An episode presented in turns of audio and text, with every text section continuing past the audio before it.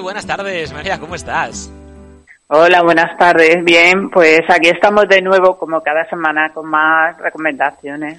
Estupendo, pues estamos ya deseando escucharlas para ir tomando nota y así estos días que ya parece que se está terminando, pero bueno, tenemos tiempo aún para leer porque leer siempre es una buena compañía, ya vea cuarentena, no sea cuarentena, pero un buen libro siempre es una muy buena compañía y no hay que perder esa costumbre. Y bueno, hay que ver hoy qué nos tienes preparados. Pues a ver, traigo varias, varias lecturas.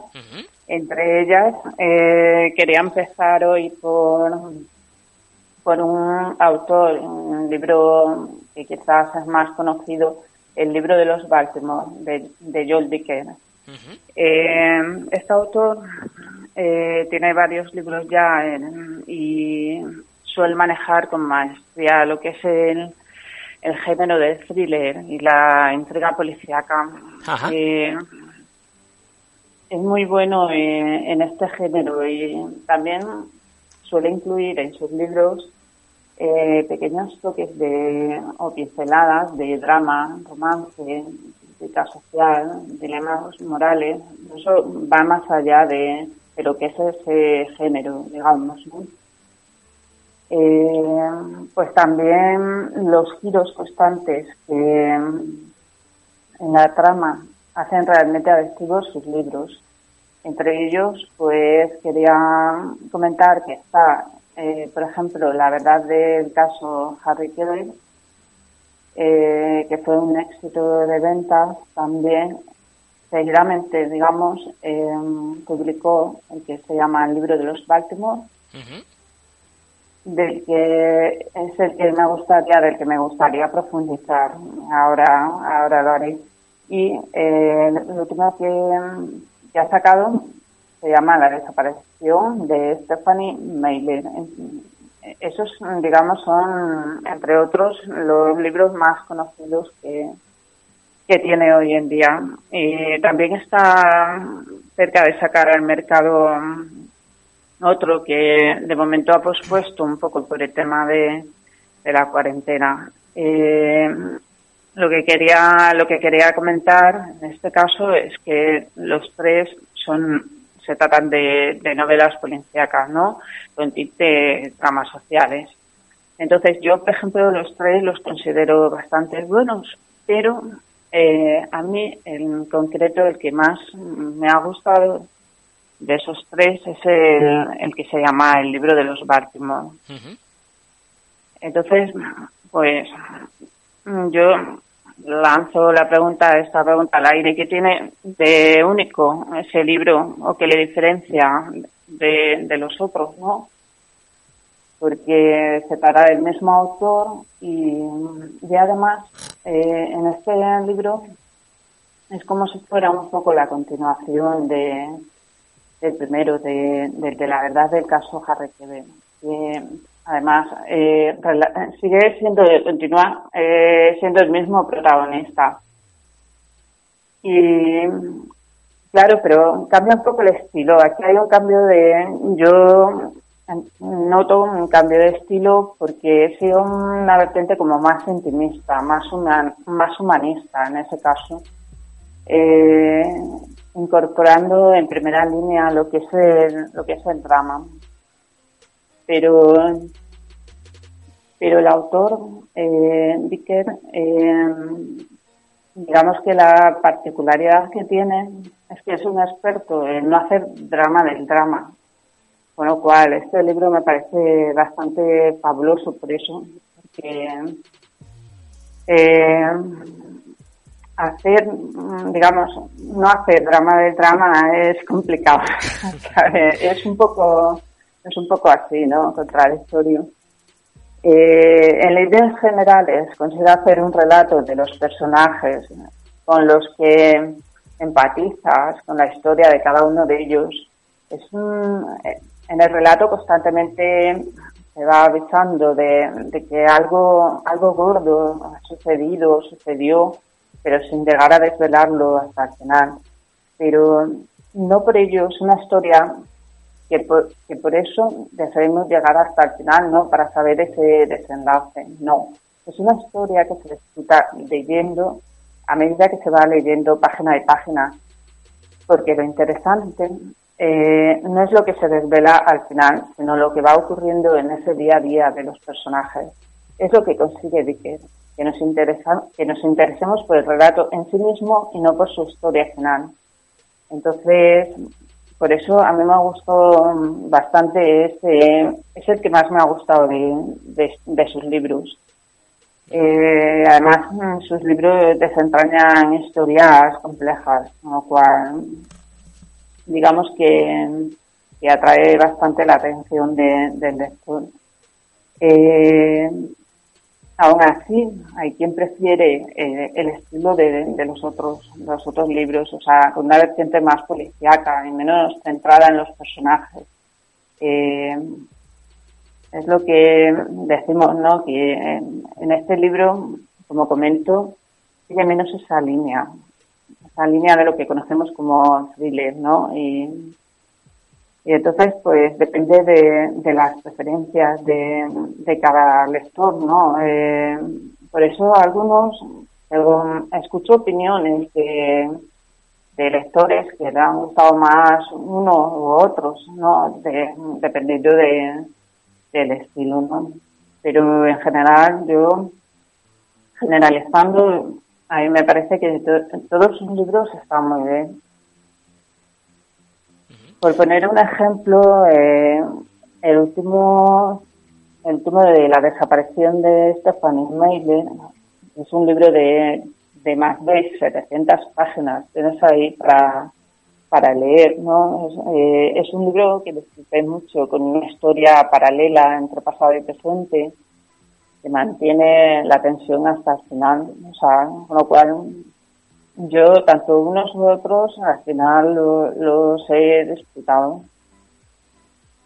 Eh, quería relatar, como curiosidad sobre, sobre el autor, una, una anécdota, ¿no? Eh, en sus inicios, en sus principios, porque cuenta, esto lo ha contado él, eh, lo cuenta en uno de sus libros, además que a los 19 años escribió un gran relato, ¿no? titulado El Tigre, y lo presentó a, concurso literario. Pues este era un relato tan inusualmente poderoso y bueno para un autor de su edad y el jurado pues lo tomó por plagio y decidió no premiarlo. Es curioso, ¿no? Pero lo que más curioso fue lo que le dijo la, la presidenta de ese jurado por aquel entonces, ¿no? Porque le vino a decir, eh, si usted es realmente el autor, le garantizo que antes de los 30 años recibirá un premio importante. Y a los 27 años, justamente unos años después, Vicker obtuvo lo, que es el Gran Premio de la Academia Francesa con el libro La verdad sobre el caso que lo convirtió en un fenómeno literario, con lo cual eh, es algo, una anécdota que del autor que él recuerda, ¿no? Por sus inicios. Entonces, muchas veces nos lleva a decir, bueno, pues no hay que tirar la toalla, ¿no? Eh, en, estos concursos y, la verdad es que él, en su caso, no tiró la toalla y demostró, pues, que efectivamente era más que un buen más que un buen escritor. Sí, porque la reacción lógica sería decir, he presentado mi obra que me ha costado mi trabajo hacerla y no se creen que soy yo, pues pues me voy y ya y ya me enfado y no, no hago nada más, pero claro, él insistió, insistió y mira, y al final les demostró que sí, que sí que era él de verdad. Efectivamente, sí, sí, sí. Eh, la verdad es que eso yo creo que al final, claro, cuando consigues demostrar tu verdad, ¿no? Y decir, pues lo escribí yo y además este mismo relato lo ha publicado años después en su nombre, que también me lo he leído y es que es verdad, me parece buenísimo, me parece buenísimo como lo relata, como lo la tensión que imprime él en, su, en la trama, ¿no? Y es un relato muy cortito y a mí me gustó mucho porque además incluye ilustraciones muy buenas y con lo cual pues me imagino que para él sobre todo pues supuso eh, el poder demostrar no eh, entonces que entonces no pero unos años después que ese relato era suyo y no un plagio pues me imagino su satisfacción no de los lectores al final han sido quien le ha dado quien le han dado la razón con el tiempo a él claro eh, una anécdota parecida, pero no de, no de autores, sino de, compositor. Creo que la protagonizó, no sé, creo que fue Mozart, me parece. Mozart o Beethoven, no me acuerdo cuál de los dos. Que empezó desde muy joven también tocando, haciendo un recital de piano y la gente pensaba cuando estaba tocando que, no era, que no era él, que o había alguien detrás o estaba reproduciendo alguien la música porque era imposible que un niño tan pequeño tuviera esa destreza y esa genialidad tocando.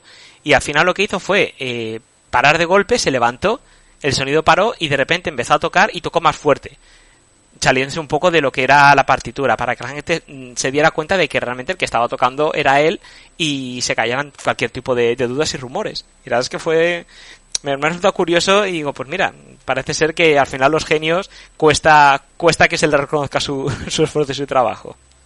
Sí que es verdad, es una buena anécdota también, pues me sonaba algo de esto que tú dices, de piano un niño, es verdad, sí, sí, sí. También lo había escuchado, aunque no lo recordaba muy bien, pero resulta curioso al final lo que tú dices, los pequeños genios eh, los cuesta al final que reconozcan su, valía, ¿no? Pero bueno, tarde o temprano al final yo creo que, que sí que si siguen insistiendo en lo que es en su labor, pues al final sí acaban demostrándolo.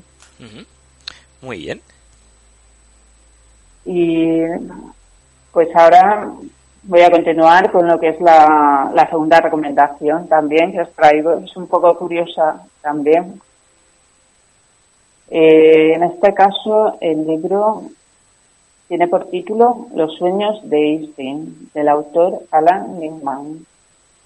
Bueno, pues este, este libro cuando me lo leí también me, me fascinó porque es muy peculiar a la vez que, original. Eh, digamos que en él el autor eh, imagina a un Einstein de ficción que cada noche sueña con un mundo y tiempo distintos, ¿no? Entonces lo va narrando en un tono casi poético, digamos, eh, va describiendo en cada uno de sus sueños un nuevo concepto de tiempo y cómo este afectaría nuestro modo de vivir. Son 30 relatos muy cortos donde expone situación, o sea, situaciones o circunstancias de la vida a las que se llega por, pues por concebir el tiempo de una forma o, de otra, ¿no? Entonces, por ejemplo, eh, uno de los relatos eh, que recuerdo es, por ejemplo, ¿qué sucedería en un mundo en el que careciéramos de recuerdos? O sea, yo te pregunto a ti, ¿tú te lo imaginarías o te lo podrías llegar a imaginar un mundo en el que día a día cuando nos levantamos eh, no recordamos nada de, las jornadas anteriores? Entonces sería, sería duro, sería complicado. es un poco complicado, ¿no? Llegar, ¿no? Sí, porque claro, pues- si, se olvidan todos los recuerdos, eh, constantemente estás partiendo de cero. Entonces, todo lo que has hecho al día siguiente se borras como el día de la marmota. Que, que bueno, sí que se acuerda, pero, pero el resto no se acuerda de ti y es empezar de cero. En este caso, si tampoco te acuerdas de lo que has hecho y sería como, no sé, como un pececillo en la pecera, como tienen poca memoria, eh, cada día es uno nuevo y están siempre en el mismo sitio, nunca se mueven, pero porque no se acuerdan que ya se ha movido. Entonces, complicado, sí. Pues, es verdad, algo así. Entonces, pues Mm, recuerdo que en el ejemplo de sueño de, de Einstein, él imagina, eh, pues eso, ¿no? La situación en las que las personas no recuerdan lo que son, lo que han hecho en los días anteriores ni nada. Entonces, él expone en ese relato que tendrían que anotar en un cuaderno, pues, por ejemplo, dónde viven, en qué trabajan, con quienes están casados, el nombre de sus hijos, o sea, todo lo que implica eh, volver a, recordar para empezar una nueva jornada, el despertar, ¿no? Porque eh, si nos encontráramos en, realmente en esa situación, pues claro, a ver, eh, tú vives en una casa, eh, estás casado, tienes tus hijos, te levantas, pero no recuerdas su nombre, no recuerdas dónde vives o dónde trabajas para luego volver y eh, cosas así, ¿no? Entonces, pues anota un poco, digamos que ese es el tono, el, el hilo, ¿no? Eh, de los relatos que te lleva a pensar un poco, son sueños surrealistas, ¿no? Que te llega a pensar un poco, un poco más allá y decir, bueno, pues si esto fuera así, eh, ¿qué pasaría o cómo lo conceberíamos, no? Nosotros en ese en ese momento, ¿no? Son metáforas, como metáforas no demasiado profundas también, porque mm, incurren como solemos enquistarnos en recuerdos o en un pasado muchas veces que, que no nos permite adaptarnos al presente o cómo nos preocupamos en demasía por sucesos de un futuro que quizá no llegan a procesar nunca. Entonces, mmm, incorpora esa reflexión que, que dices, bueno, pues sería mejor la vida así, con esa concepción de tiempo, o, o no, ¿sabes? Hacen reflexionar. Y pues a ver, también quería comentar, eh, sí, que también incluye, aparte de estos pequeños relatos, donde no profundiza demasiado, pues incluye retazos o pequeñas pinceladas de lo que fue la vida de este, de su trabajo en la oficina de, de patentes, de su vida cotidiana. Como dato curioso, eh, se solía olvidar de almorzar muchas veces porque estaba tan concentrado en lo suyo que, que, muchas veces no llevaba lo que se, por ejemplo, la, la estar el tiempo, ¿no? Digamos, para decir, bueno, pues voy a parar y voy a, hacer, voy a hacer una parada y voy a, y luego continúo, sino que él estaba bastante centrado, era un personaje bastante bastante concentrado en lo suyo. Entonces, a mí es que este personaje me fascina, es un personaje muy célebre, un genio que, que tuvo grandes descubrimientos, ¿no? Y, y bueno, yo creo que este libro, pues, hoy en día, le, seguro que le, no, no lo ha conocido, pero si lo llega a conocer, seguro que le hubiera gustado. Y una cita muy curiosa de, de él, eh, una vez, una vez que le preguntaron en una entrevista qué era más importante para él, ¿no? Y, y claro, su respuesta fue curiosa porque dijo, la imaginación es más importante que el conocimiento. O sea, daba más valor a la imaginación que al conocimiento.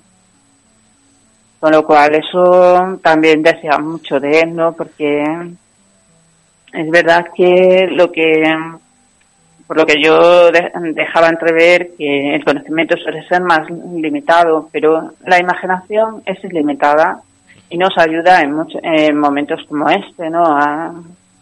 nos puede, nos puede ayudar a evadirnos de, de una realidad, ¿no? En muchos casos angustiosa o bueno, difícil, dura, ¿no? Entonces, para mí es un personaje que me gusta mucho y, eh, este libro lo recomiendo porque aunque no se base, no esté basado enteramente o directamente en él, sí que es verdad que es muy original eh, lo que son sus relatos y son relatos cortitos que también eh, hace más lo que es mm, más liviano, ¿no? El, el libro o sea, su lectura.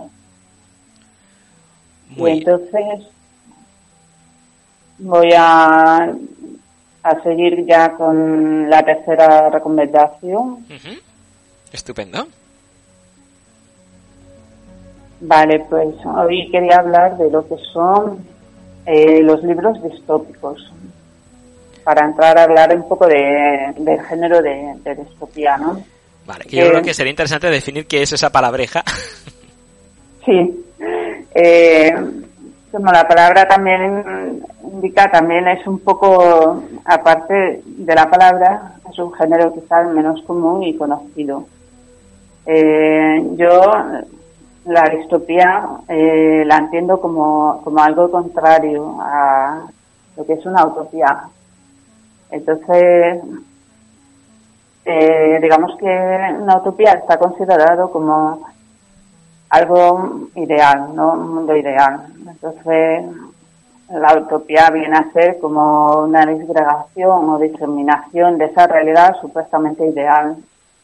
Eh, en los libros, en los libros que tienen esta temática, describen, suelen describir sociedades que llevan a, situaciones indeseables y suelen guardar mucha relación con la época y el contexto sociopolítico ¿no? en, el, que se conciben.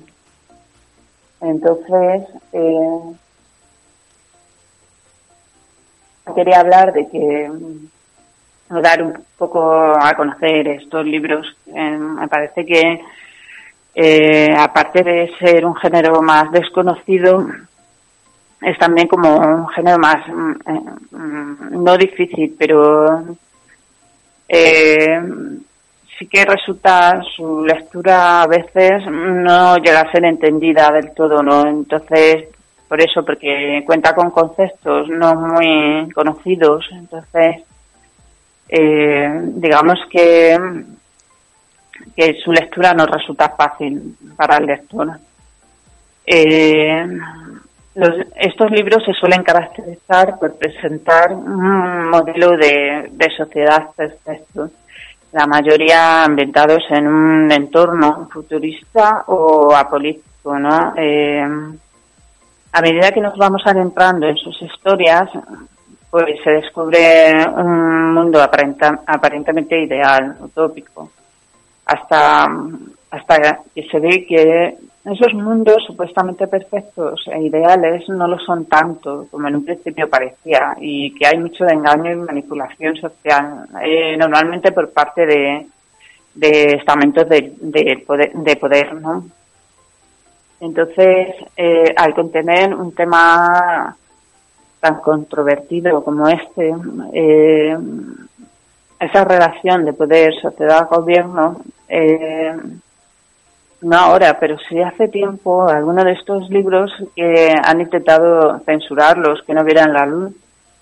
Y ya solo por eso merece la pena leerlos, algunos de ellos. Eh, son, porque son obras más que nada que surgen como, como advertencia o sátiras hacia hacia formas de poder más totalitarias o tiránicas en las que se intenta manipular o controlar de alguna forma la sociedad.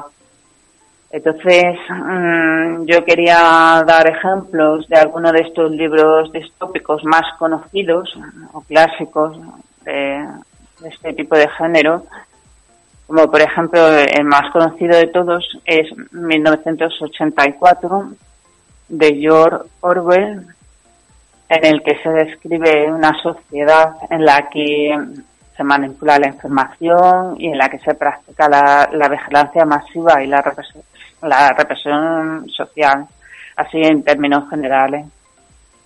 Eh, luego está, por ejemplo, eh, Rebelión en la Granja, también del mismo autor. Eh, este es una sátira hacia lo que son, lo que contaba antes, regímenes tiránicos o totalitarios, ¿no? Y luego está, por ejemplo, también Un mundo feliz de Adolf Huxley, en el que se define una utopía de lo que sería un mundo ideal basado en el desarrollo tecnológico de humanos, el manejo y el control total de sus emociones.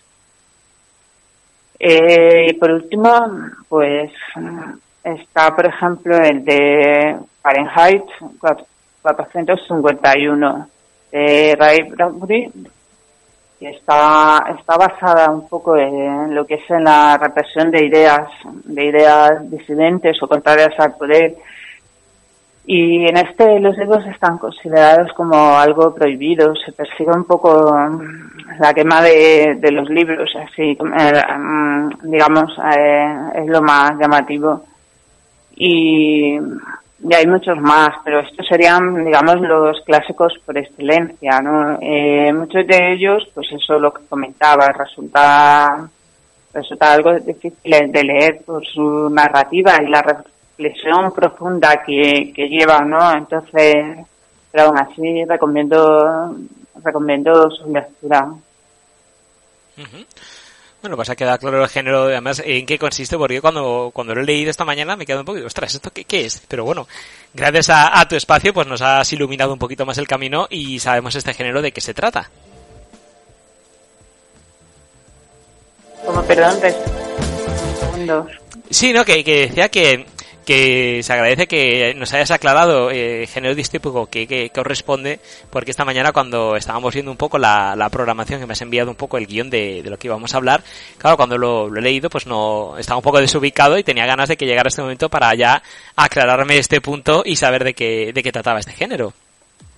Ah, sí, sí, sí, es un poco, claro, digamos, mm, claro, mm, son así sin dar mucha información y sin ningún título, pues claro, quizás te ha sonado un poco, eh, lo has visto y efectivamente no sabía muy bien eso, pero yo creo que es que estos libros ahora están mucho en auge y es verdad, eh, por ejemplo, sobre todo en 1984, es como, es un libro que se escribió ya hace no sé, mm, en los años, creo que 60, no sé si es últimos de 60, de 60 o 70, y aún sigue estando en auge, que no, eh, digamos, no se queda adecuados estos libros.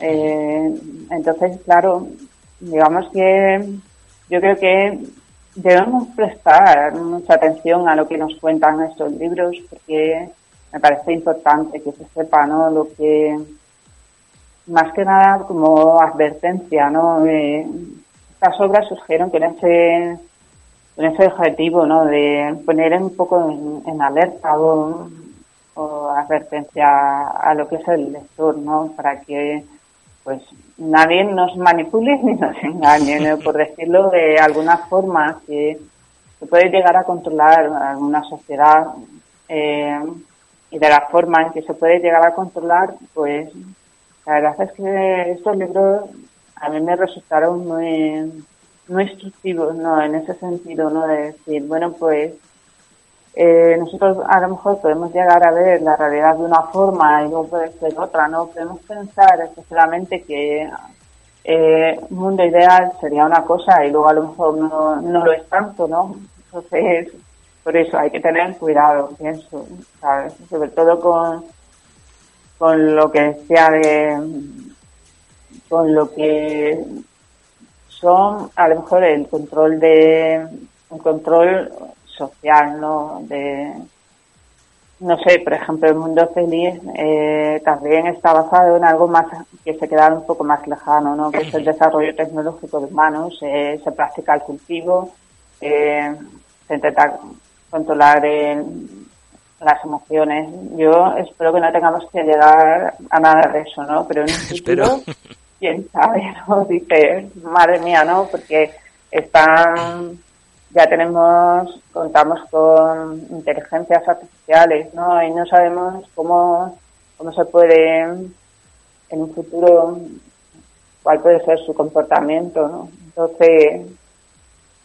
está bien, está bien leer de todo, como yo digo, está bien, nos aporta conocimiento. Sí, sí, desde, lo que sea más, la lectura no tiene no tiene que tener límite y precisamente que ojalá no lleguemos a esa situación, pero bueno, más vale estar prevenidos y que no nos pille con la guardia baja y sobre todo ser conscientes de lo que nos están diciendo y de lo que nos están hablando. Así evitaremos muchos sustos y, y muchos errores también en un futuro. Efectivamente, eso es. Sí, sí, sí, totalmente. Eh, yo creo que aprender es eso, o sea, ver eh, es como muchas veces, digamos que eh, te ayuda a lo mejor a vivir situaciones eh, o experiencias que tú no has vivido, ¿no? Pero te antepone, pues, pues en un futuro tú se te da se te da alguna de estas experiencias pues si has leído algo sobre eso sabrás más que que si nada que si no tienes ninguna noción de, de alguna situación no que, que se te pueda dar ¿no? entonces yo creo que, que nos enseñan mucho los libros en ese aspecto también. Pues sí desde luego que sí. Pues así, sí no, no, no. Eh, quería, no, digo, me gustaría añadir, pero al final, cuando des por finalizado, ¿sabes? Me gustaría añadir un par de cosas. Sí, no, pues eh, cuando quieras. Vale, pues a ver, primero quería comentar, eh, antes de despedirme, ¿no? eh, primero con el tema de la desescalada, pues a mí me gustaría aconsejar, pues cuando se pueda, claro, eh, pues compraré lo que son en las librerías de, de toda la vida, en, en librerías o comercios para evitar su cierre, ¿no? Porque es fundamental el apoyo de, de los lectores, es imprescindible para evitar que desaparezcan. Entonces, pues quería hacer esa recomendación, ¿no? Porque se empezarán a abrir la, lo que son las librerías. Y luego ya por último, me gustaría añadir también lo que es una cita extraída de, de lo que es el libro del diario de Ana Frank, que dice así. Es difícil en tiempos como estos pensar en ideales, sueños y esperanzas, solo para ser aplastados por la cruda realidad. Sin embargo, me aferro porque sigo creyendo en ellos. Y esto lo digo yo, lo último que hay que perder siempre es la esperanza. Con lo cual, eh, me parece una frase, una frase muy acertada eh, para estos tiempos. Desde luego que sí. Pues eh, yo creo que ha sido la guinda perfecta para despedir eh, el espacio de hoy con esta, esta frase y ese punto de Oda a la Esperanza. Muchísimas gracias, María. Un placer como siempre. Y nos vemos el miércoles que viene a la misma hora. Hasta la semana que viene Hasta y ánimo semana- para todos. Muchas gracias, igualmente. Adiós.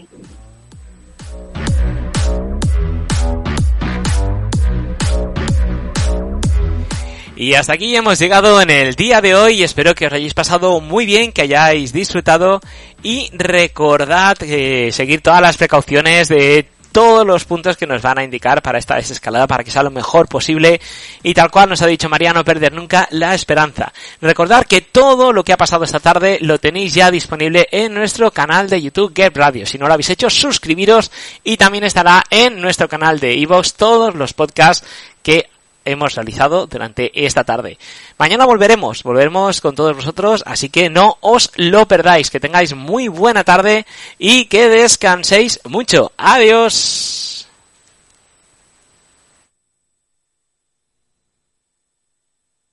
Señor Dreyfus, hace tres meses que ha prometido presentarme en sociedad.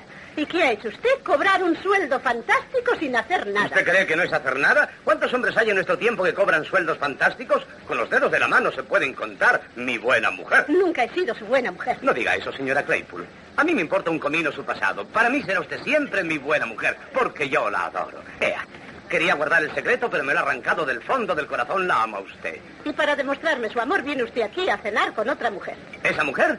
¿Sabe usted por qué estaba con ella? No. Justamente porque me recuerda a usted. Es cierto. Claro, por eso estoy cenando ahora con usted, porque usted me recuerda a usted. Sus ojos, su garganta, sus labios, todo cuanto hay en usted me recuerda a usted, excepto usted. Creo que está bien claro.